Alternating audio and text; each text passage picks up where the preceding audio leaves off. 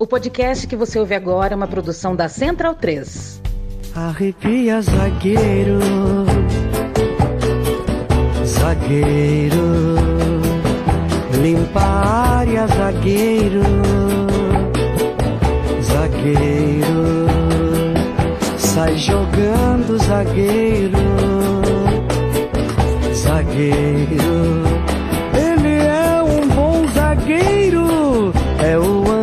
Senhoras e senhores, este é o meu, o seu, o nosso time de botão. Eu me chamo Leandro Amin, estou ao lado de Paulo Júnior para falar do futebol de antanho, do futebol de ontem, histórias de bola. É, o futebol de hoje não pode não estar tá o mais bacana do mundo, né? Porque a gente tem visto muita violência e muita infantilidade na narrativa e muita e muita infantilidade também por parte dos próprios clubes de futebol, tudo saco cheio, viu, Paulo Júnior, de rede social de clube, é, gracinha, piadinha, coisa que, que não é papel de clube, né?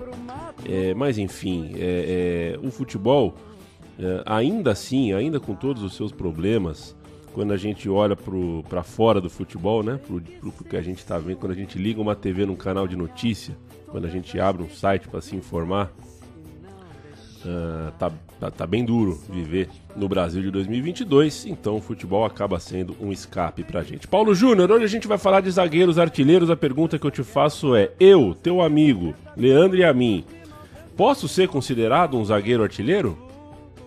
Dari Leandro e a mim, um abraço para quem segue o meu time de botão. Dá, né? Dá. Afinal, artilheiro não há um corte de número de gols. E você já fez alguns, vários. Então pode ser considerado sim. O que eu acho mais interessante do papo de hoje é que esses caras têm estilos diferentes, por incrível que pareça, né? A gente tem vários tipos de zagueiros artilheiros e esses têm algumas jogadas, algumas coisas que eles faziam em campo que são características muito próprias. Porque tem muito zagueiro, e aí não é nenhum demérito, que vai para a área no escanteio e sobe bem de cabeça né? Acho que é o, o gol de zagueiro mais convencional, né? O gol por cima na bola parada. Os três de hoje, os três que lideram essa fila, são mais do que isso. E você fez seus golzinhos de falta também. Então você você não seria má companhia para esse trio de craques que a gente vai falar hoje. Nesse critério só, né? No critério número de gols. Que eu bati a pênalti por um tempo, bati falta, fiz um gol, mas evidentemente a gente vai falar não só de três zagueiros artilheiros, mas de, três uh, ótimos, ótimos jogadores, três craques. Né? É, é, certamente o futebol uh, uh, teve vários outros zagueiros artilheiros, que a gente pode falar num outro momento, mas zagueiros artilheiros comuns. Zagueiros comuns que faziam muitos gols. Isso é uma coisa. Hoje a gente vai falar de três zagueiros artilheiros que, mesmo se não fossem artilheiros, seriam jogadores de primeiro nível é o Kuman, o Passarela e o Erro. Então o botão de hoje é uma homenagem a eles, é, a esses três, mas esses três representando uh, todos os zagueiros artilheiros pelo mundão afora. Aqueles caras que, via de regra, são menos valorizados que meias que atacantes, é, tanto na, na, na, hora de assinar um contrato, quanto no espaço na mídia, no coração do torcedor, mas que nesses casos são tão importantes quanto também no jogo ofensivo, são mais do que defensores. Uma lista da Federação Internacional de Estatística, a IFFHSSFHFQCSSS, pontua esse trio como topo do ranking e é daí que a gente faz a escolha. Então a gente usa esse gancho, né, para o pro programa que vai passear pelos gols desses três defensores. Ronald Koeman, dono de uma patada muito forte e muito inteligente quando se mandava para o ataque. Tem 253 gols na carreira. 253 gols na carreira. Daniel Passarella, zagueiro raro que batia faltas colocadas, um, um jogador de outro, né, de outro estilo. Parecia um camisa 10 é, é, na hora de bater na bola. Dos maiores jogadores de todos os tempos, fez 175 gols. E por fim, o Fernando Hierro um líder, um xerifão que também batia pênaltis, bom no jogo aéreo, alto, né? E que por muito tempo foi volante, não só zagueiro, tanto no Real Madrid quanto na seleção espanhola. Esse, o Hierro, tem 170 gols, Pauleta. Só para pegar essa lista como gancho, Sérgio Ramos é um zagueiro em atividade que tá brigando, tá, tá no bolo. Ele é o quarto colocado hoje desse levantamento. Tá um pouquinho longe, teria que fazer ainda aí uns 30 e poucos, 40 gols para chegar em erro e passarela. Acho difícil que ele faça tudo isso, não sei se tem mais tantos anos de carreira, mas só para dar uma referência, tem Blank bem nessa lista, tem Edgardo Bausa, conhecido aqui do público brasileiro como treinador recente, mas que foi um, um ótimo zagueiro argentino também. Muita gente interessante, mas a gente pega esses três que descolaram mais, como Passarela e Erro, com essa lembrança, claro, que você já fez na introdução. O Erro por muito tempo foi volante, jogou Copa do Mundo como volante. É, desses três é o que por mais tempo jogou mais avançado, por mais tempo não foi zagueiro, digamos assim. Mas vamos começar pelo holandês? Vou começar com Ronald Koeman no Groningen. Ele estreou no Groningen de seu país aos 17 anos. Isso é temporada 80-81, lá no campeonato holandês. E já fez quatro gols na campanha. Ainda estava num processo de virar titular, mas já deixou seus primeiros golzinhos. No segundo ano, já mais consolidado no time, fez 15 gols. E no terceiro ano, quando ele se firma como um dos melhores zagueiros do país, ali na faixa dos 20 anos de idade, ele faz 14 gols no campeonato holandês, em que levou seu time ao quinto lugar. O Groningen beliscou uma vaga de Copa da UEFA. Então ali, meio de 83, 20 anos de idade, ele deixava o time modesto com mais de 30 gols em 90 jogos, uma média absurda para um defensor. Ele já surgia como um cara que fazia muitos gols. Tinha acabado de estrear pela seleção junto com seu irmão mais novo, o Erwin Koeman, que também jogava lá no Groningen. E aí o cara tá bem no Groningen, é natural que o destino vai ser um time maior. O destino daquele moleque com mais de 30 gols já na carreira era o Ajax. Erwin Koeman, ele tinha, tinha figurinha, né? Era um desses que sai no álbum tinha um cabelinho mais escuro do que o do Kuma. Não lembro se jogava bem ou jogava mal. Realmente não tenho lembrança. O primeiro gol do Kuma pela seleção holandesa aconteceu em setembro de 83. Uma vitória dos Laranjas por 3 a 0 contra a Islândia, que até então não era a Islândia, tal qual a gente conhece hoje, uma seleção com Copa do Mundo, com Eurocopa, tudo mais. Não seriam, no entanto, anos fáceis para a seleção holandesa, que ficou fora da Eurocopa no ano seguinte, 84, ficou fora também da Copa do Mundo de 86, mas o cartão de visitas estava dado, o Kuman se colocava ali como alguém para o futuro daquela seleção. Gol do moleque zagueiro, do zagueiro artilheiro, são 14 gols, aliás, pelo time nacional. Alguns de pênalti, mas alguns deles também ao seu melhor estilo, que é avançando, indo para o ataque, soltando uh, o pé batendo forte de fora da área, de longe do gol. Acho que essa é a grande particularidade né, dele. Era um exímio batedor de faltas, em muitas situações foi o batedor de pênaltis no time, na seleção, mas tinha essa facilidade que até é rara, né? Hoje em dia são poucos zagueiros, é, acho eu, que se arriscam nessa, de ir arrancando, arrancando, o time dos caras tá lá atrás e ele solta o pé de longe, surpreende o goleiro tem espaço para, né, tá com o corpo bem posicionado, pegar bem na bola e faz um gol numa jogada individual surpreendente. Até por isso, o Kuma às vezes jogou de volante também. Dá para perceber quando a gente revê jogos dele. É, às vezes, mesmo quando não está escalado de fato de volante, como ele tinha essa liberdade de se meter na linha do meio. Era um zagueiro que várias vezes está meio de volante ali na saída de bola, sabe? Toca pro lateral e não fica lá atrás na primeira linha, vai receber já mais avançado. Não tinha medo de receber uma bola na fogueira, de dominar ali na frente da zaga, de ser um construtor camisa 5 de fato. Mas vamos entrar de fato na carreira do Kuman no Ajax. Foram três temporadas pelo time de Amsterdã.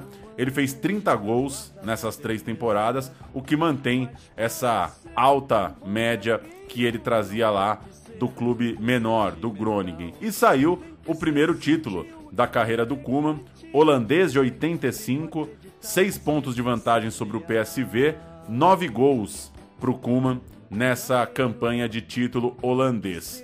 O penúltimo jogo, um 5 a 2 contra o Volendam, foi o jogo da festa do título e esse é o Ajax de Koeman campeão pela primeira vez. Menzo, Siloy, Bulve, Koeman, Spelbus, Mills, Rijkaard, Schonekauer, Schönauker, desculpa, Vandenburg, De Witt Van Basten, quatro gols de Van Basten nessa goleada por 5 a 2 e um gol de Kuman do zagueiro que tudo bem, o time tinha o Van Basten lá na frente, mas tinha um zagueiro que fazia muitos gols lá atrás também.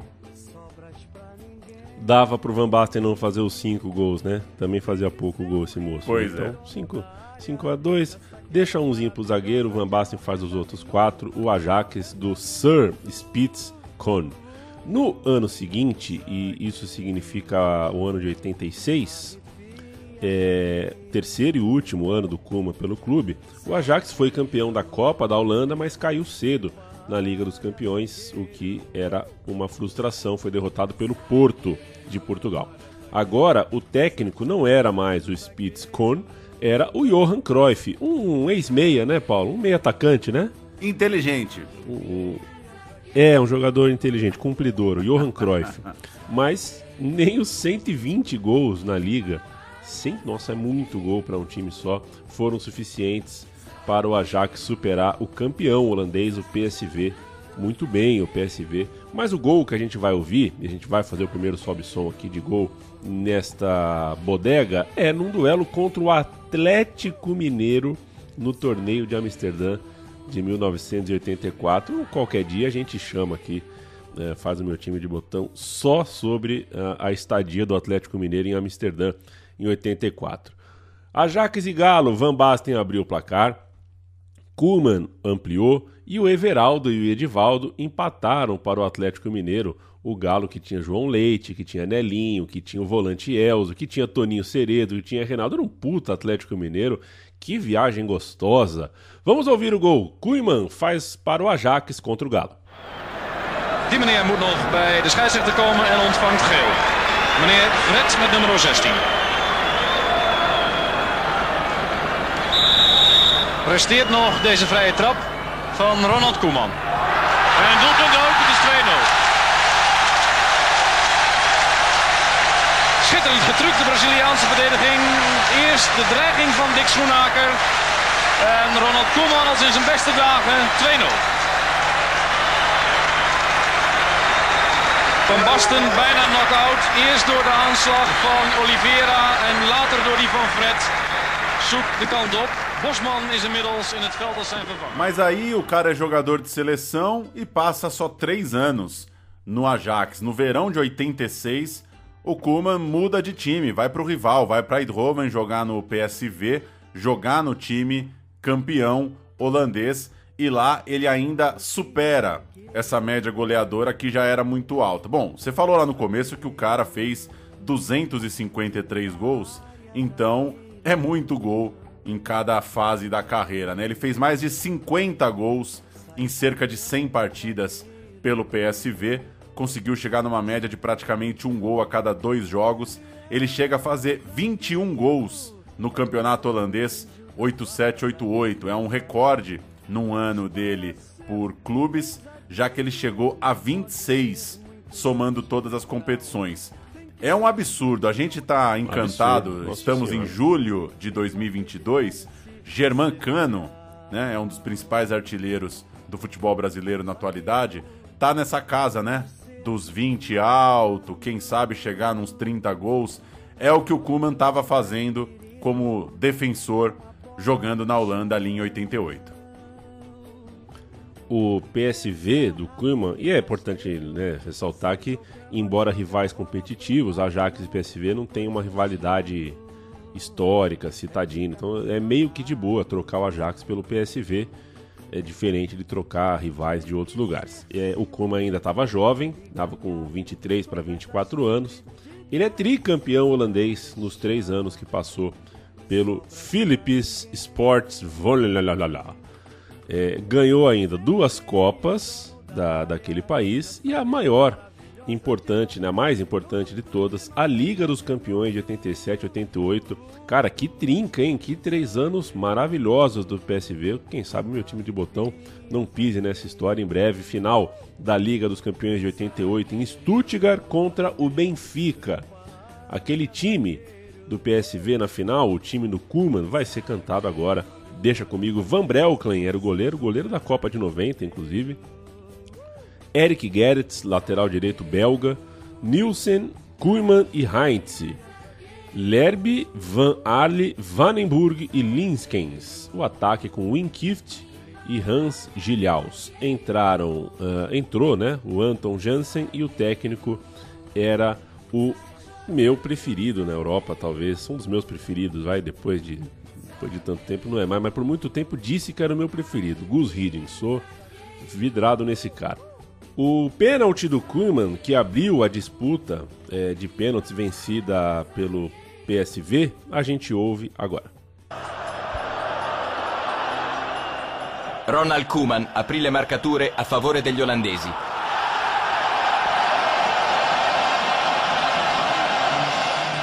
Ma Elso pareggiò i conti superando Van Breukelen.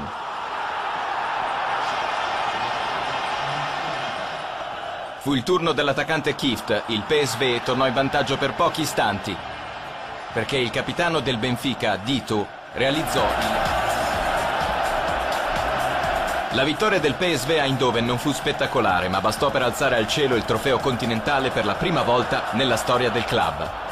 Si trattò del terzo successo in Coppa dei Campioni per una squadra olandese dopo i trionfi di Feyenoord e Ajax, a tutti gente vai anni ouvir também, 70. Pauleta, aproveitar que estamos no Sobe Som aqui, um gol do Koeman contra o Porto na campanha seguinte, o PSV com o escudo de campeão ah, da Europa ah, chega forte, né, com a sua categoria, categoria do Koeman, categoria que ele é peculiar para bater na bola, eh, ele recebe na entrada da área e faz um gol contra o Porto. di Gerets il secondo realizzato da Ellermann, un nuovo nella formazione dell'Eindhoven proveniente dallo Sparta di Rotterdam. Ancora Gerets protagonista in questa azione che determina il terzo gol. Sembra svanita l'occasione, ma invece il pallone è recuperato molto- con molta determinazione e fornito al centro per il gran tiro di Kuman. Ecco Kuman, la sua grande specialità, il tiro, una Então é temporada de tríplice coroa no PSV, Liga, Copa e a competição europeia. Algo difícil de acontecer no continente. Antes, só o Celtic na Escócia e o vizinho, o colega de país Ajax, tinham conseguido tal feito. Em dezembro veio o Mundial de Clubes. Novamente, nosso personagem, Ronald Koeman, fez o dele na disputa por pênaltis, mas dessa vez a taça ficou com o Nacional do Uruguai. É, o Nacional segurou esse grande PSV 0 a 0 e ganhou nos pênaltis. Lembrando que aquele time tinha o Romário. O Romário chega para essa temporada, não joga a Champions League, mas joga o Mundial e ele seria artilheiro do Campeonato Holandês 88-89. Seria a nova referência na, na posição, a nova referência de homem-gol lá na Holanda.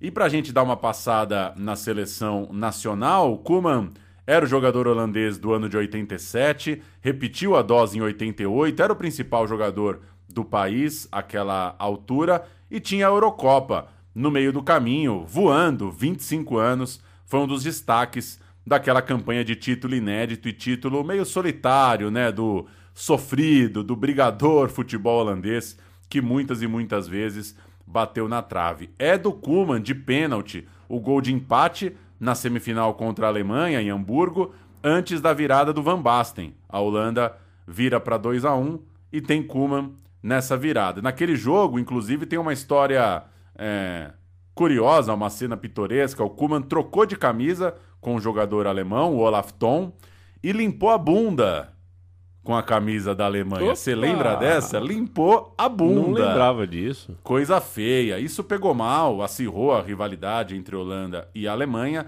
A Holanda seria campeã quatro dias depois, para sorte do Koeman também, né? Porque você tira essa onda na semifinal e depois toma um pau na finalíssima, É. não fica legal. Mas a Holanda terminou campeã, gols de Gullit e Van Basten, aquele time de Van Breukelen, Van Arle, Rijkaard, Koeman e Van Tigelen, Wolters, Murren, Vandenburg e Erwin Koeman, o irmão, tá naquele time.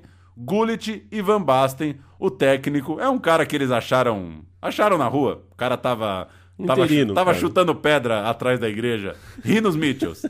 tava lá o doidinho chutando pedra. Chamaram ele, um tal de Rinos Mitchells. É o campeão europeu com essa Super Holanda. E a gente segue agora pro Kuman. Talvez com a camisa que ele é mais lembrado, né? Nos clubes. Vamos entrar no Barcelona.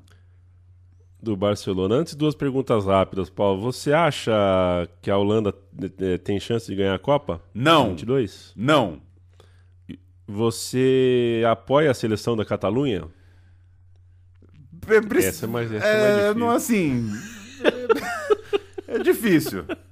Apoiar é uma coisa muito nobre. É muito nobre. Eu não tenho nada contra time de futebol nenhum. Se os caras têm fardamento, É. tem um grupo de zap lá, marcou jogo, vão jogar. Vão jogar.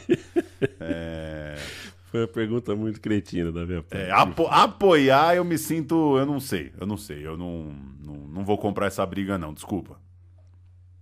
Perfeito. A gente cresceu vendo. Mas a- a- é, é, apoio que as blocos, pessoas né? joguem bola. Joguem bola no time que elas quiserem. Se os caras curtem jogar num time da Catalunha, vambora. É, que eu fico pensando, a Escócia quase foi pra Copa e uma seleção muito ruim, né? De repente a seleção da Catalunha podia qualquer dia pingar numa Copa do Mundo aí se tivesse. Mas a gente cresceu vendo seleções como a da a União Soviética, da Iugoslávia, né? E é depois desses blocos serem desfeitos, várias seleções ah, ah, passaram a, né, a fazer parte aí do, do cenário. Enfim, esse é um assunto para o xadrez verbal e para o Fronteiras Invisíveis do futebol. Um beijo para Matias Pinto e Felipe Nobre Figueiredo. Vamos para Barcelona. Depois de três anos de Groningen, três anos de Ajax, três anos de PSV Eindhoven, em 1989 o Koeman parte para Barcelona num reencontro com Johan Cruyff para fazer parte do Dream Team da Catalunha. Aquele time começou ganhando a Copa do Rei em 1990, depois enfileirou um tetracampeonato da Liga, algo dificílimo. 91, 92, 93, 94 o Barcelona tetracampeão e nesse meio tempo foi também campeão europeu no meio dessa, dessa, dessa quadra aí, né? 1992 o Barcelona é campeão da Europa e é vice-campeão em 94. Então é um domínio ah, é um domínio nacional e, e vai muito bem também no cenário europeu. E claro que tem muito gol de Ronald Koeman nas seis temporadas que ele jogou no Barcelona. Ele sempre deixou pelo menos 10 bolas na rede por ano. Chegou a 19 na temporada de estreia, então a média por lá também fica muito alta. Tem gol do Koeman mais ou menos, pelo menos a cada três jogos e vários decisivos, vários importantes, o que acompanhou a carreira dele desde sempre. Primeiro, a gente vai ouvir um gol de honra no vice-campeonato da Recopa para o Manchester United em 91.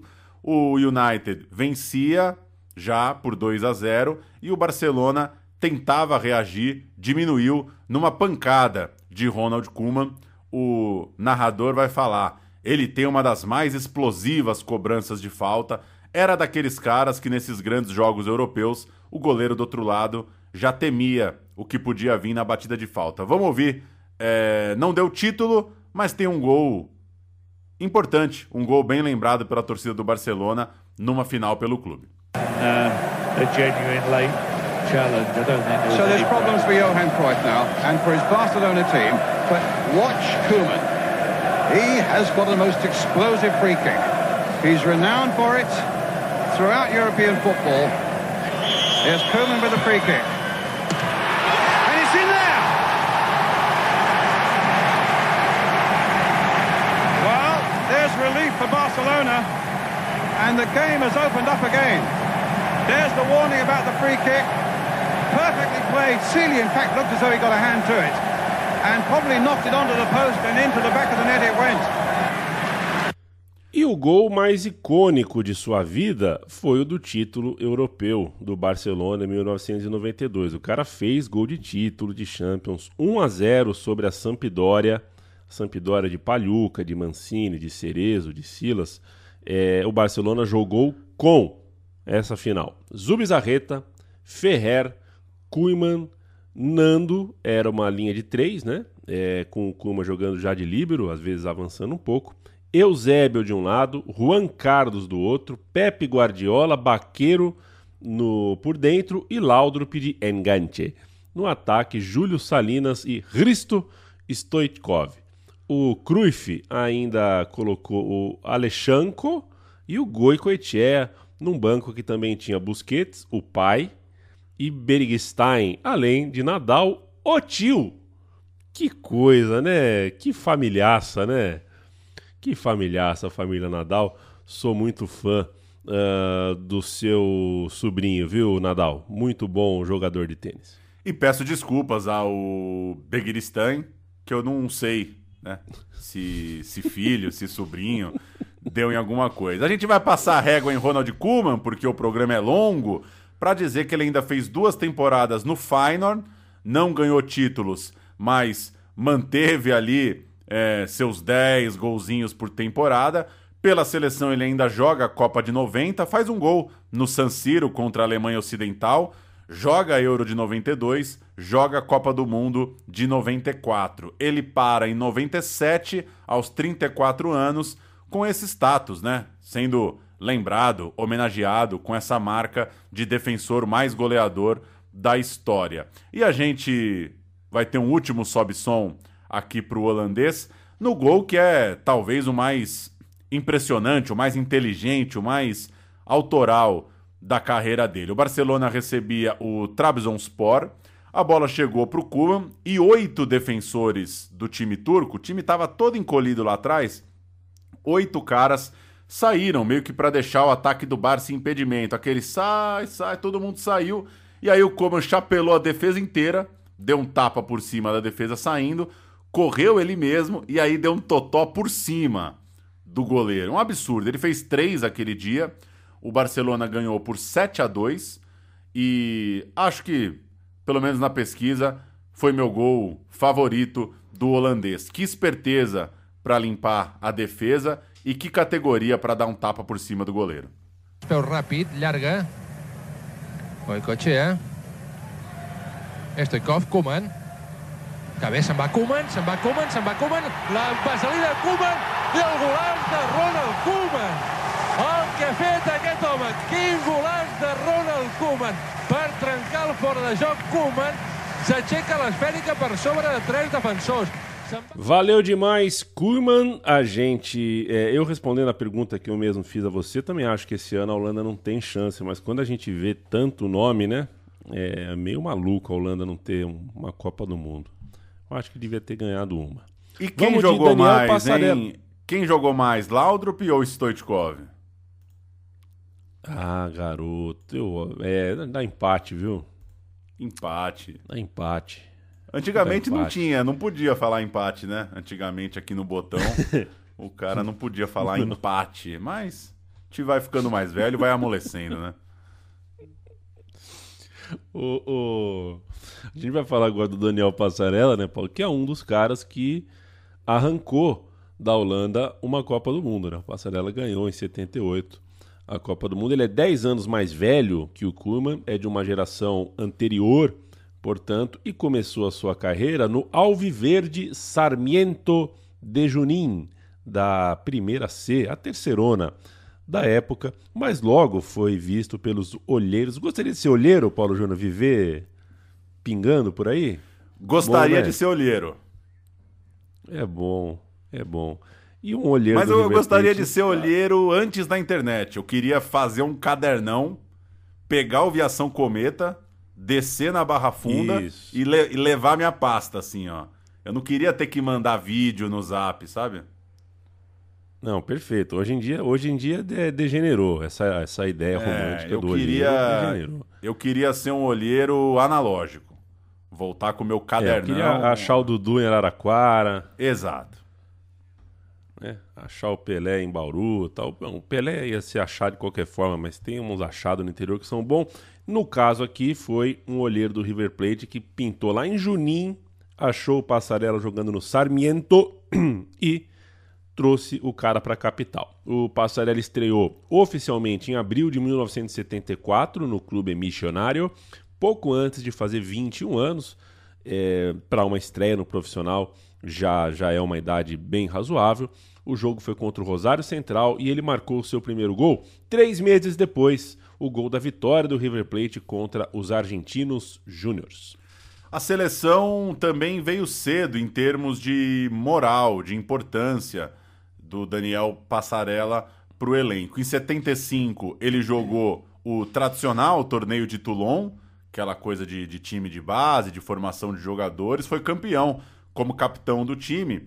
E ali ganhou nome, virou um jogador de referência para o César Luiz Menotti, virou um cara importante ali dentro da estrutura da seleção argentina. Depois ele acabou vivendo na sua carreira uma concorrência grande na zaga. O Passarella tem um episódio em que ele chega a se incomodar quando é, o treinador sugere que ele passe a jogar na lateral esquerda. Ele não gosta dessa ideia de jogar na lateral esquerda, tem esse momento. E aí ele vai virar titular de fato no River Plate. Em 75, aos 22 anos, o River bate campeão metropolitano e também nacional. E aí já tem o Passarella depois desse momento que por pouco ele não vira lateral, lateral de fato, ele se firma ali no River Plate. O ano seguinte é o time que perde a Libertadores pro Cruzeiro. River que no segundo dos três jogos, o jogo de Buenos Aires, vitória por 2 a 1 teve o seguinte time: Landaburu, Comeles, Perfumo, Passarela e Héctor Osvaldo Lopes, José Lopes, Reinaldo Merlo e Norberto Alonso, Pedro Gonzalez, Leopoldo Luque e Oscar Mas. Entraram o Héctor Ártico e Alejandro Sabella. E o técnico Ele. era Angel Labruna. Vamos ouvir um cortezinho da River TV, vídeo próprio do River Plate, com três gols de falta do canhoto Passarela. A gente acabou de falar do Ronald Koeman, que soltava o pé. O Passarela metia uma chapa invocada, hein? Sabia fazer a bola cair é, com picardia, aquela colocada bem levezinha, meio, meio Djalminha, meio, um, às vezes, Marcelinho Carioca, muito perto da área, consegue dar o tapa que dá dó do goleiro, porque fica quase impossível de alcançar, ainda que a bola pareça devagar, né? Parece, parece que a bola não foi forte, mas goleiro nenhum alcança. Ariel Pasarela, este remate. Semi agazapado, el arquero va a Pasarela. ¡Gol! ¡Gol! De River. Era ideal para Pasarela. Le pegó de zurda Pasarela. Ángulo superior izquierdo de Álvarez. Esto es goleada 5 a 0. La Qué gente difícil, de ¿eh? River. Y a ver si le pega Palma. Pasarela va. Pasarela, gol. Gol de River Pasarela. River 1 Argentino 0. Era difícil Pasarela de tiro libre. caminó dos pasos, le pegó por arriba de la barrera, la clavó en el ángulo con una precisión y con una violencia realmente llamativa.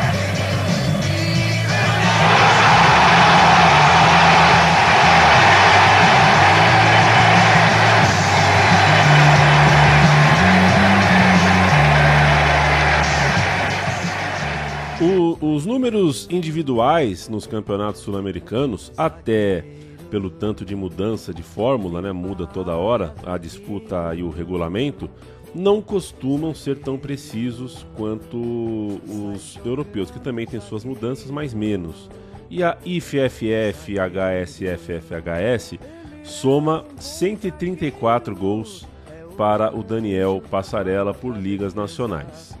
Se a gente tirar os 30 e poucos feitos na Itália, a gente chega a algo em torno de 90 e 100 gols eh, em campeonatos argentinos com o River Plate. Em nove temporadas, fazendo a matemática aqui, dá em média 10 gols por ano, sendo que em 76, no seu ano de consolidação, alguns dados, não, né, não dá para fazer um triplo check nisso, mas alguns dados colocam até 24 gols na conta do Passarela em toda a temporada local. E 1976, que foi o ano da, dessa consolidação do Passarela, ficou marcado também porque foi um ano de uma rara final entre River e Boca. Né? O time do River tinha é, aquela turma que depois se consagraria na Copa do Mundo de dois anos depois é, Filhol, Luke, o próprio Passarella, né, virariam imortais do futebol argentino, mas ainda não eram entendidos assim.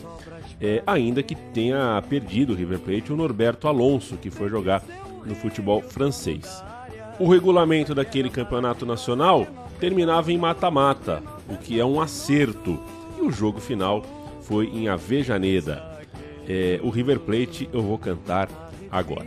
Filhol, Comeles, Perfumo, Passarela e Lopes. Que na, na escalação anterior tá o nome inteiro, né? Vou cantar o nome inteiro. Hector Osvaldo Lopes. É, meio de campo.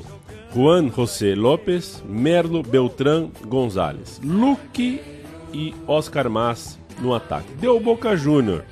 Mas a fase do Passarela era ótima e pra gente é isso que serve aqui.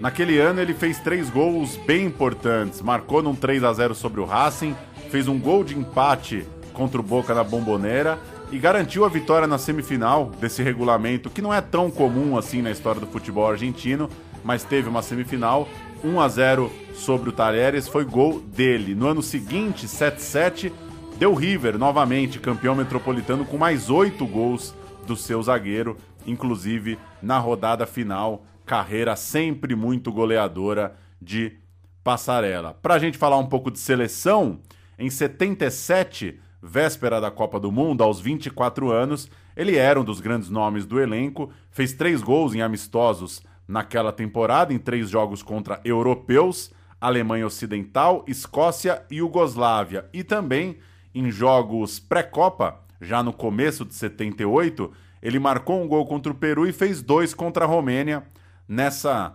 arrancada pré-Copa da Argentina, viraria capitão do time, seria colocado como de fato um dos líderes daquele elenco que viria a vencer a Copa. E veio a Copa, né? É, e a campanha do primeiro título mundial argentino passou muito por ele, pelo Passarela, que abriu o placar numa pancada de pênalti, bateu forte, um pênalti contra a França.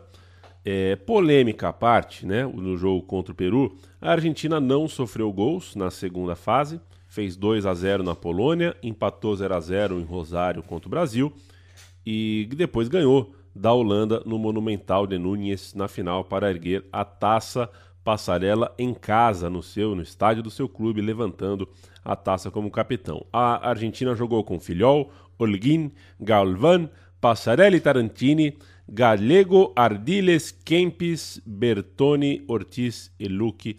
Entraram René El Loco Hausemann e Omar La no time dirigido por Menotti, Argentina campeã do mundo, a fotaça do Passarela erguendo a taça e a partir daí Passarela passa a ser um zagueiro, artilheiro e um ícone é, imortal para o futebol, um membro do Olimpo esportivo da Argentina. É claro que Ronald Koeman é um dos principais jogadores da história do futebol holandês, mas sobre passarela estamos falando de uma, de uma prateleira de mais destaque, né? É, tem Maradona, tem muita gente muito grande, mas a gente está falando de um dos caras que, que tá né, na, no, no, no primeiro nível, de fato, né, de quem jogou bola nesse país.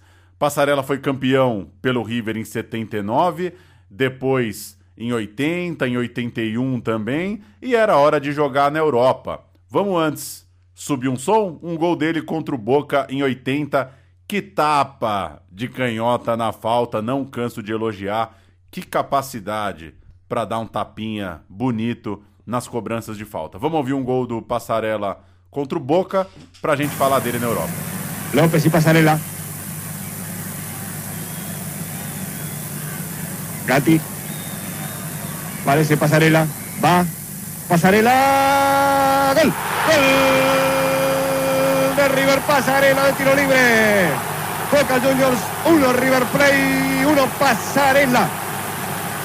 Pasarela que le entra del costado a la pelota, amagando darle con violencia y acomodándola sobre la barrera al otro palo en donde se encontraba Gatti. Cuando este reacciona, la pelota prácticamente ya estaba dentro. Aquí tenemos el tiro libre. Obsérvese los hombres que hay en barrera. Son siete jugadores. Gatti que la está acomodando. Se va sobre el otro lado. Pasarela que le va a entrar casi en diagonal, en línea oblicua a la pelota, y en vez de buscar fuerte el palo de Gatti, que es a donde amaga, va a tocar chanfleando el balón sobre la cabeza de los defensores de la barrera, ubicándola sobre el otro lado. Aquí, um verdadeiro golaço.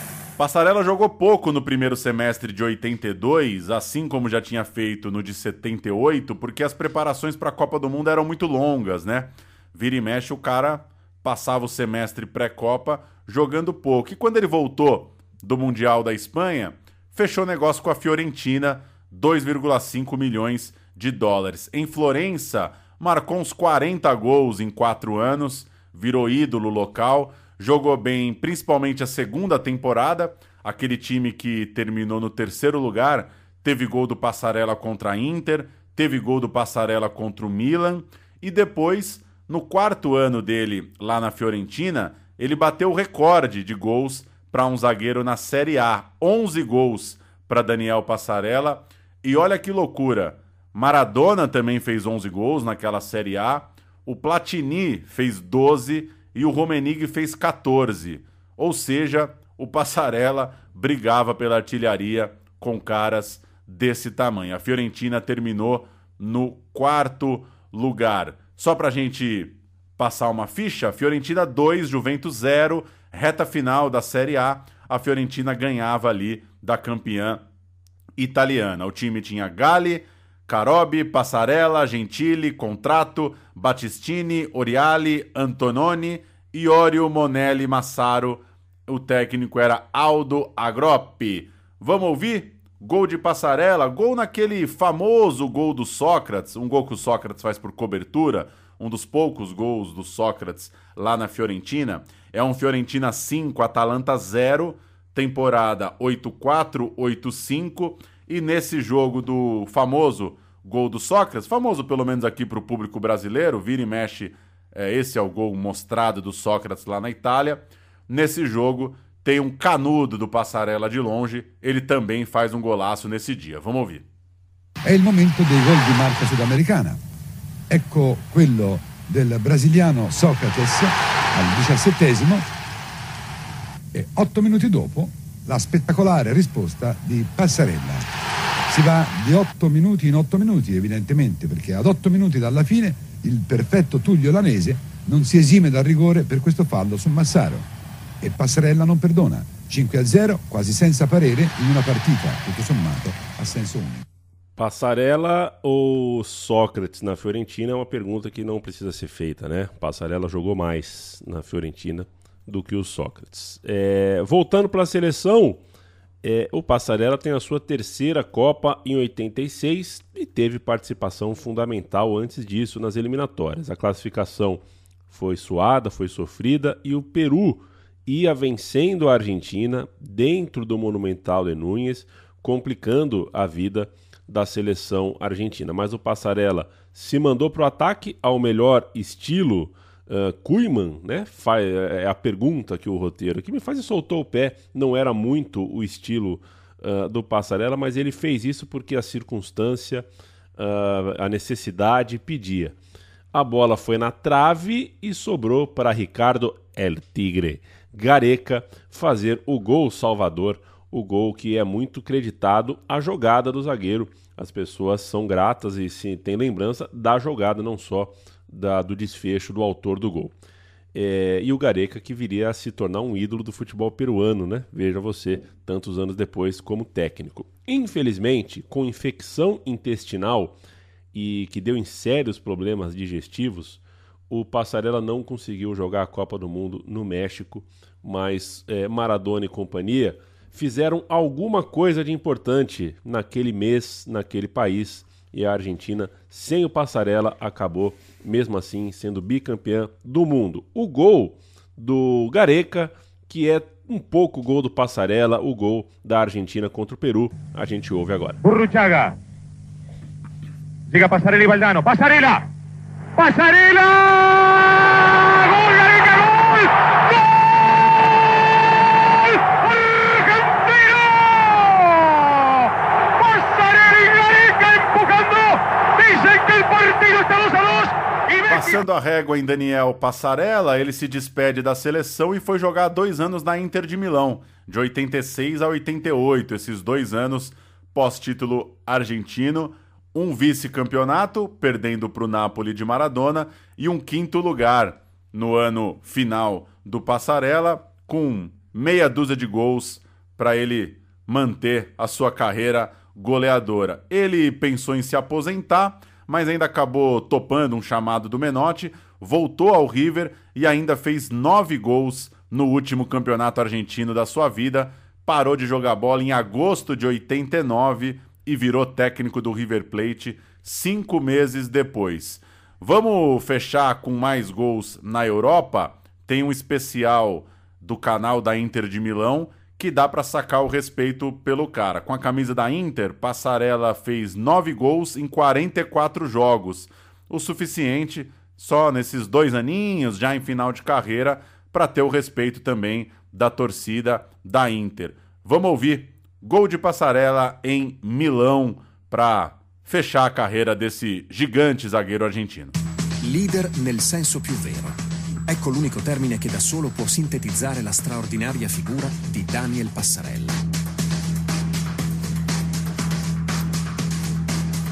Grandissimo trascinatore, calciatore dal sinistro potentissimo e uomo dallo straripante carisma. Daniel Alberto Passarella ha giocato nell'Inter per sole due stagioni. Tuttavia, 44 presenze e 9 gol con la maglia nerazzurra furono sufficienti a imprimere nella memoria tutto l'agonismo e la grinta che il roccioso difensore argentino metteva tutte le volte che scendeva in campo. Quando Passarella segna su punizione, la partita che prima era sembrata scialba si infiamma. Un occhio nero per Passarella è un gol, una soddisfazione. Sì, è un dolore bello. Senti, eh, polemiche prima di questa partita, una risposta alla grande. No, mi sento... Ho risposto ai colleghi che mi sento finito. Oggi in campo non ce la facevo. Este foi o Passarela, este é o meu time de botão e esta é a Central 3, que tem o seu financiamento coletivo em apoia.se barra Central 3. É uma produtora independente na estrada há nove anos e meio e todo tipo de financiamento é mais do que bem-vindo, é essencial para a gente continuar firme e forte, tinindo e trincando. O último dessa lista, e se vocês quiserem usar as redes sociais depois para indicar mais para uma segunda parte, a gente tá disponível. Vocês querem falar assim, ah, o Materazzi fazia muitos gols, a gente busca no Meralha. A Mina fazia, a gente busca no Meralha. É, Zagueiros, artilheiros em determinado recorte, a gente procura. A gente adora receber sugestões. Gols espíritas parecer, do vezes, Célio Silva, podemos fazer também. Podemos fazer também. É, Gralac, né? Enfim, tem. Tem como, tem como. A gente é, ah, pode demorar eventualmente para te responder, mas a gente tem uma planilha de Excel onde todo tipo de ideia é armazenada lá. Vamos de erro. Fernando e erro, o mais jovem de todos, cinco anos mais novo que o Passarelo, o Fernando Hierro se profissionalizou no Valladolid, o roxo e branco que hoje tem um dono fenomenal. Sou Ronaldo. Estreando. é, o, o, o Hierro estreou no Valladolid, na primeira divisão do Campeonato Espanhol, em 1987, mês de outubro, aos 19 anos, contra o Espanhol. Foram duas temporadas em que ele jogou bastante de volante, como por exemplo na final da Copa do Rei daquele ano de 89, dois anos depois, por- portanto, da sua estreia contra o Real Madrid. E naquela ocasião, e erro de volante, o Valladolid perdeu para o seu futuro clube por 1 a 0 em Vicente Calderón, no que teria sido um dos momentos mais importantes da história do próprio Valladolid. Eu vou cantar o time aqui, Pauletá. Eh, Olha, o Valladolid 89, hein? Essa eu não esperava. É, Ravnik, Miljus, Albessa, Gonçalo e Lemos, Hierro, Damian, Minguela e Albis, Jankovic e Penha. O técnico era Vicente Cantatore, derrotado pelo Real que tinha Butraguenho, Hugo Santos. Agora, é, pleno 2022, Paulo Júnior, tem um jogador no Valladolid chamado Minguela. É, no, no, no, no, no Valladolid, não, no espanhol. Eu vou, eu vou procurar aqui para ver se é tio, se é filho, se é neto, alguma coisa assim. Por favor. Agora, é muita autoestima topar que o seu nome vai ser Gabriel o Pensador, né? É, é um... Qual que é a sua principal característica? O Pensador. É, ele, ele jogou pra cima, jogou pra cima o sarrafo. Paulo o Pensador. Eu não, eu não seguro essa onda. Eu não seguro essa onda. Vamos de erro. Ele fez poucos gols nesse comecinho de carreira, só três gols nesses dois anos de Valladolid, então não é exatamente por isso que ele também se destaca, como foram os outros dois personagens que a gente falou há pouco. E estava tudo certo para o e jogar no Atlético em 1989, quando ele se meteu na conversa e disse que preferia jogar no rival, queria jogar no grandão, queria jogar no Real Madrid.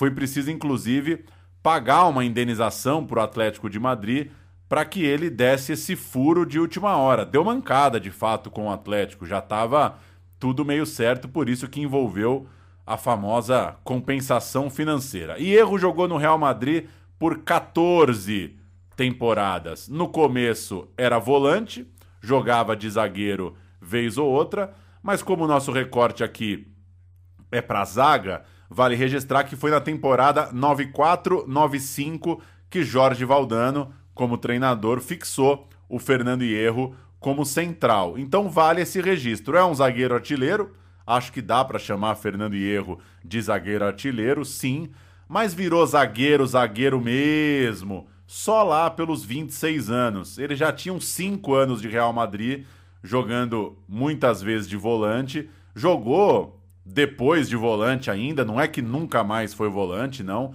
Mas ele virou, ele virou, teve mais pinta de zagueiro, de fato, só ali pelos 26 anos, já com uma carreira é, bem consolidada. Ainda assim, são vários momentos jogando de central é, em 89 e 90, por exemplo, Sanches e Erro formam a dupla. Às vezes ele joga de lateral também, era um cara versátil ali para defesa, e assim ele é convocado para a primeira Copa do Mundo dele, a Copa do Mundo de 90, ele termina na reserva. Ele é um reserva na seleção espanhola que vai para o Mundial da Itália de 90. Ali, o Real Madrid era pentacampeão espanhol, mas o Hierro seria o pilar do time, não exatamente nesse pentacampeonato, mas num momento difícil. Como a gente viu acontecer com o Koeman no começo desse episódio, o Barcelona levou o tetracampeonato de 91 até 94. E nesses quatro anos com o rival se dando melhor, se dando bem, o Hierro fazia das tripas o coração, jogava de tudo na defesa e no meio-campo, ainda que tivesse ótima postura na marcação, era muitas vezes o responsável por articular o time, acabava sendo um distribuidor de bola, um maestro vindo ali de trás, numa década que, que foi uma década de muita. Como é que a gente pode dizer? Né? Foi, uma, foi uma, uma década que mudou muito essa posição do volante, né? O volante passou a ser um cara que ergue muito mais a cabeça, distribui muito mais a bola, joga muito mais e faz jogar. E o Hierro, como volante barra zagueiro ali, acabava se desdobrando em dois, três ou quatro ao mesmo tempo. Os gols, uh, até por consequência disso, começaram a chamar a atenção. O Hierro fez 26 gols na temporada 91-92, sendo 21 deles no Campeonato Espanhol, e foi vice-artilheiro do campeonato. Isso é muito louco.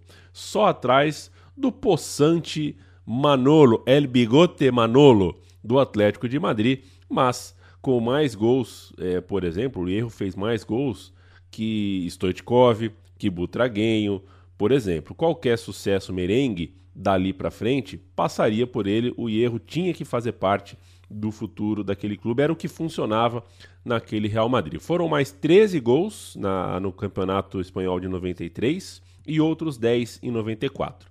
Era um momento em que já era mais importante o erro para o Real Madrid e também mais importante para a seleção espanhola. Paulo. Vamos falar então de Copa de 94. Um dos gols mais importantes da vida do Hierro aconteceu nas eliminatórias para a Copa do Mundo de 94. A Espanha precisava vencer a Dinamarca na rodada final, jogo em Sevilha, e o Hierro marcou o gol da vitória 1 a 0 num jogo muito duro, um jogo sofrido, um jogo no limite para a seleção da Espanha. Cobrança de escanteio do lado direito. Peter Schmeichel saiu mal, veja só você. E o artilheiro Regular. Hierro guardou de cabeça no segundo pau. Vamos ouvir. Gol de erro, salva a Espanha e a Espanha vai para a Copa dos Estados Unidos. El, el amago, normalmente en una jugada normal un, un contrario como mínimo se la traga, no sé. Y sin embargo Michael ha estado vivo y ha sabido en todo momento lo que te iba a tratar de hacer ¿no? Esa es una desventaja de la que tenemos. Por otra parte tenemos la ventaja de que también conocemos a Michael, pero aún así nos ha costado. Ha salido mal el ¡Gol de España! ¡Gol de España! Acaba de marcar Fernando Hierro. Acaba de marcar Fernando Hierro a los vaqueros. Y Fernando Hierro, el hombre que más y mejor lo había intentado, junto a Vaquero, ha batido a los daneses en el minuto 18 de este se lo vamos a ver de nuevo. El público Y Vaquero pidiendo el ánimo de toda la gente, claro que sí. Veio o Mundial nos Estados Unidos e o Hierro é titular no empate contra a Coreia do Sul. É 2 a 2 né? Assisti esse jogo na sala de casa. É, também é titular no empate contra a Alemanha e depois foi para o banco de reserva na vitória contra a Bolívia. Aí eu te pergunto, a Copa com 400 times, vamos ver a Bolívia numa Copa de novo? Ah, vamos, né? Vamos. É. Bom, vão, vão sete do, do nosso continente, né? Então, Sete. mas ainda assim tem três fora, né? É, então. Mas. Uma hora entra. Acho que a gente vai ver de novo, sim. Uma hora entra. Vai, vai entrar a Venezuela, uma hora entra. Uma hora entra.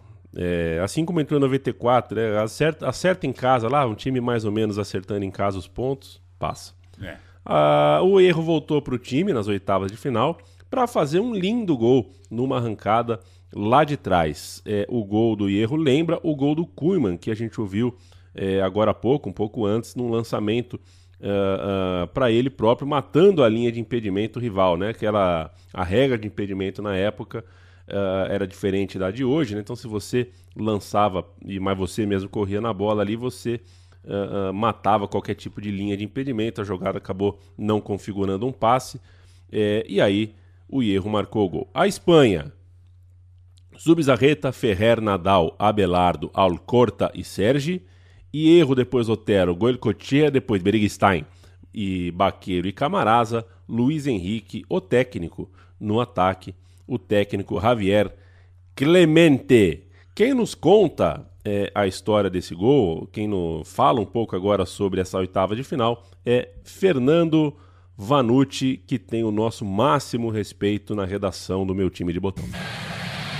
Espanha e Suíça enfrentaram-se na capital americana, Washington, para começar uma boa trama entre Chapuisat e Bickel.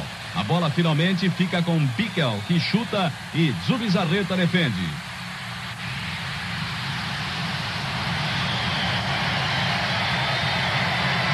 Acompanhe agora no replay que Zubi estava bem colocado e põe a bola para escanteio.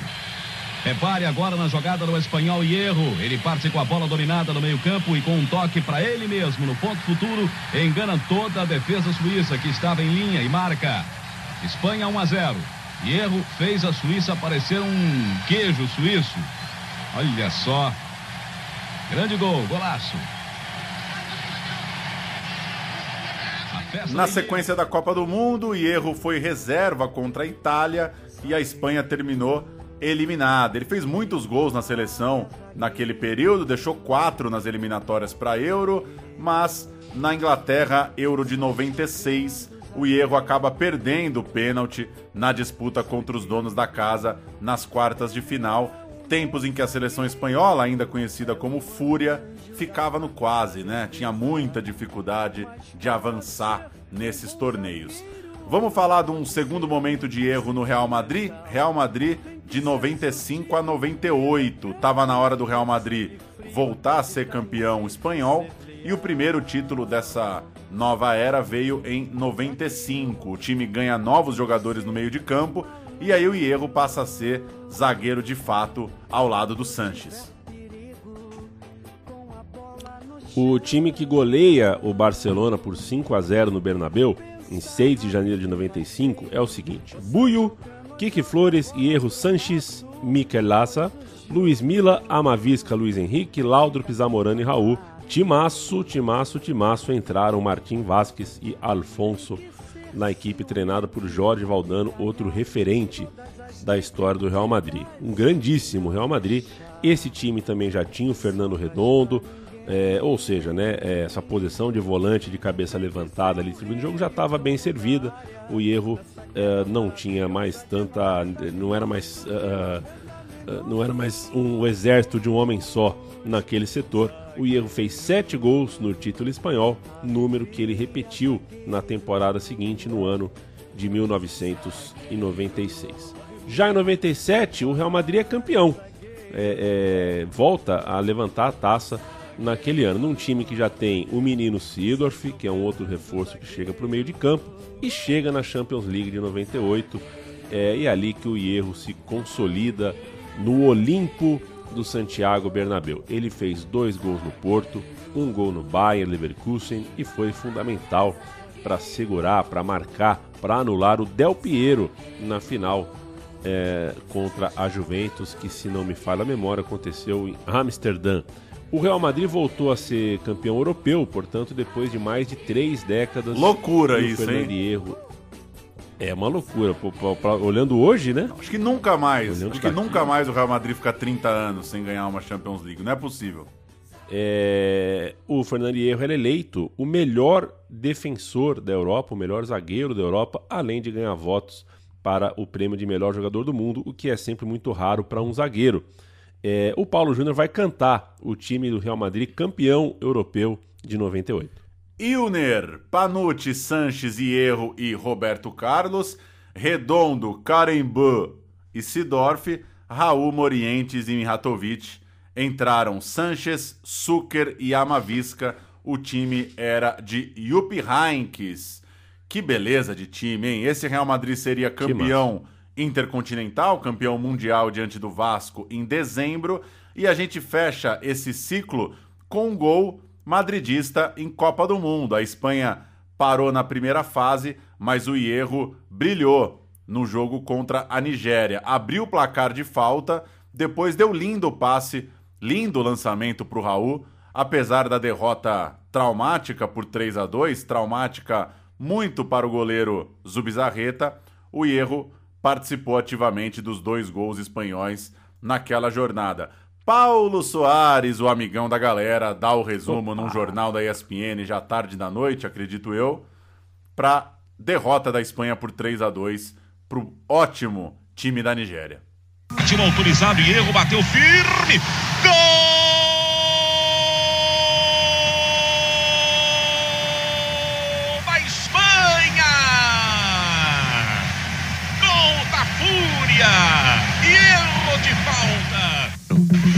levantou. Gol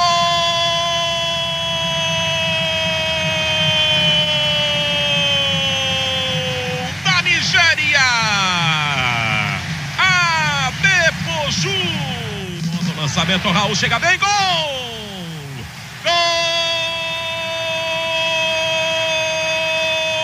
da Espanha, Raul! Agora a gente passa para um outro ciclo, para a fase 1998-2003, é, quando o Hierro seguia, claro, deixando seus gols, né? Ele, em 99, por exemplo, marcou oito gols, ficou atrás apenas do Raul, do Morientes, do Sávio e do Mijatovic, todos eles atacantes, cuja função ali primordial é fazer gols, e se machucou na campanha do título europeu de 2000 e por isso perdeu um pouco de espaço, entrando com o jogo já resolvido naquele 3 a 0 contra o Valência em Saint-Denis. A defesa do Real tinha Caranca, Elgueira e Van Campo, com Hierro e o Manolo Sanches no banco de reservas do time treinado pelo Vicente Del Bosque. Mas ainda deu tempo de brilhar nessa reta final de carreira, na casa já dos 33 anos. o Hierro voltou a ser bem importante na campanha de título espanhol de 2001. Fez cinco gols na Liga antes de fazer depois uma ótima temporada 2001-2002. O Hierro volta a ser absoluto nessa Champions League, jogou muita bola nessa campanha de título, levantou o troféu como capitão do time na vitória daquele gol de voleio de Zidane contra o Leverkusen e foi para a Copa do Mundo na Coreia-Japão com moral, fez dois gols e aos 34 anos estava no elenco ideal do torneio. Canta você, Leandro e a mim. Essa eu não lembrava, hein? Essa pesquisa me surpreendeu. Fernando Hierro eleito, sim, um dos destaques da Copa do Mundo de 2002. É, isso eu não lembrava. Can e Rustu? Como assim? É o elenco, né? Ah, tá bom. A, a FIFA, a FIFA Roberto... deu esse migué aí, né? Boa. Roberto Carlos, Campbell e Erro, Myung Bo e Alpai Ozalan, Rivaldo Ronaldinho, Balak, Reina e Sanchul, uh, Ronaldo Close, Diouf e Hassan Chas. Uh, é, a Copa não foi muito bala mesmo. Mas né? esse ataque é legal, hein? Ah, é legal é. Com certeza legal é. É legal. É. Sei lá, é que o, enfim, os reservas do Ronaldo do Close aí não dão, não se não sustenta, viu? Diouf é bom jogador, tal, Hassan Chaz, enfim, mas é, tá bom, vai. É a seleção do Brasil com, com outros bamba aí, né? É isso, né, basicamente. Vamos para os dois gols de pênalti do Hierro. Ele marcou contra a Eslovênia e marcou contra o Paraguai, em ambos fechando o placar. Fez a zaga ao lado do Nadal. O Puyol jogava de lateral direito nesse time. Inclusive, essa era a linha no jogo da eliminação. Polêmico jogo contra a Coreia do Sul. A Espanha bastante prejudicada pela arbitragem. A última Espanha de erro, portanto Cacilhas, Puyol e Erro, Nadal e Romero, Joaquim, Elgueira, Valeron, Bararra, Pedro e Morientes. Entraram Mendieta, Luiz Henrique e Chave. O técnico era o Camacho e estava nesse elenco também o Raul, o Albeuda, o Luque, o Tristan, o Sérgio, o Juan Fran. Uma seleção espanhola de bons jogadores, né? Caras que foram muito importantes aos seus clubes, que são muito lembrados pelos seus clubes, mas que enquanto seleção de fato patinava demais, né? O Hierro se despediu da seleção ali no Mundial da Ásia, 89 partidas e 29 gols, o suficiente para aquela altura ser o maior artilheiro da equipe nacional. Depois ele seria passado pelo Raul, pelo Villa, pelo Torres e pelo Silva. Então hoje o Hierro é o quinto. Se despediu como primeirão, quatro atacantes, o Silva é mais meia, né? Mais quatro caras de frente, passaram eles depois. Hoje tem o Morata, tem o Sérgio Ramos ali na cola. Vamos ouvir os dois gols do Hierro na última Copa da sua vida contra a Eslovênia, narra Luiz Roberto, contra o Paraguai, reporta Brito Júnior. Volta a brigar o time da Espanha, o Morientes foi para a dividida e o juiz está marcando pênalti. Ele parte para a bola. E erro, pé direito. Gol da Espanha! Estavam curiosos é para ver de perto duas seleções com sotaque latino principalmente porque o polêmico Chilaver estava de volta ao gol paraguaio. E logo veio a emoção.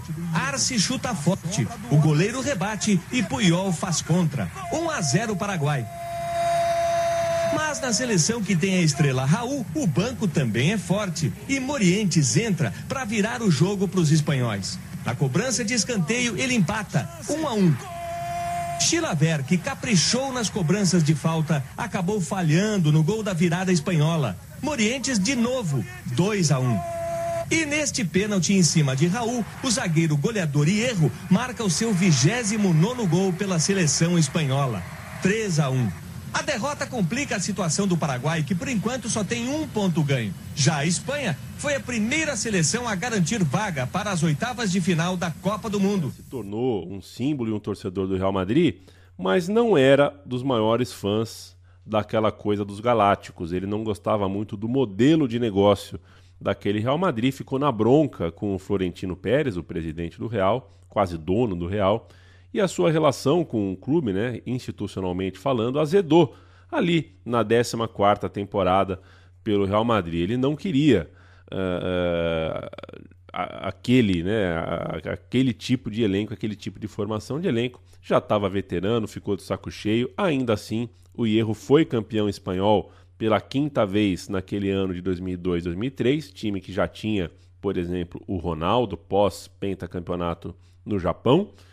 E aí foi terminar sua carreira no Catar, jogou um aninho no Bolton da Inglaterra, que é que é certamente uma das passagens mais obscuras da história do futebol. E a gente, Pauleta, faz um último sobe-som aqui com um gol do Erro, um gol solitário na Premier League. Ele fez um gol pelo Bolton na Premier League. Eric trying to make life uncomfortable for Robert Green, the goalkeeper. And he's got there! Bolton are back in front. And it's Fernando Hierro, his first for Bolton Wanderers. Well, this is just poor defending from Norwich City there. It's a good ball in from Stelios from the corner. But Hierro gets in front of his marker. Thunderous header. Esse foi o erro, Paulo Júnior. Uh, pra ter no teu time, erro, Passarela ou Kuhlman? Ah, que pergunta, hein? Sei lá. É, hoje eu, tô, hoje eu tô filho da puta na pergunta. Pra um mês de Copa do Mundo, o Passarela. Pra 10 anos, o Kuhlman. E pra 30 anos, o Erro. Tá bom. Gostou tá, da tá muito a, bem a resposta sem sentido nenhum, né? Mas o erro mais líder, Não, tá mais, o erro para mim mais xerifão, mais líder, mais dono do time.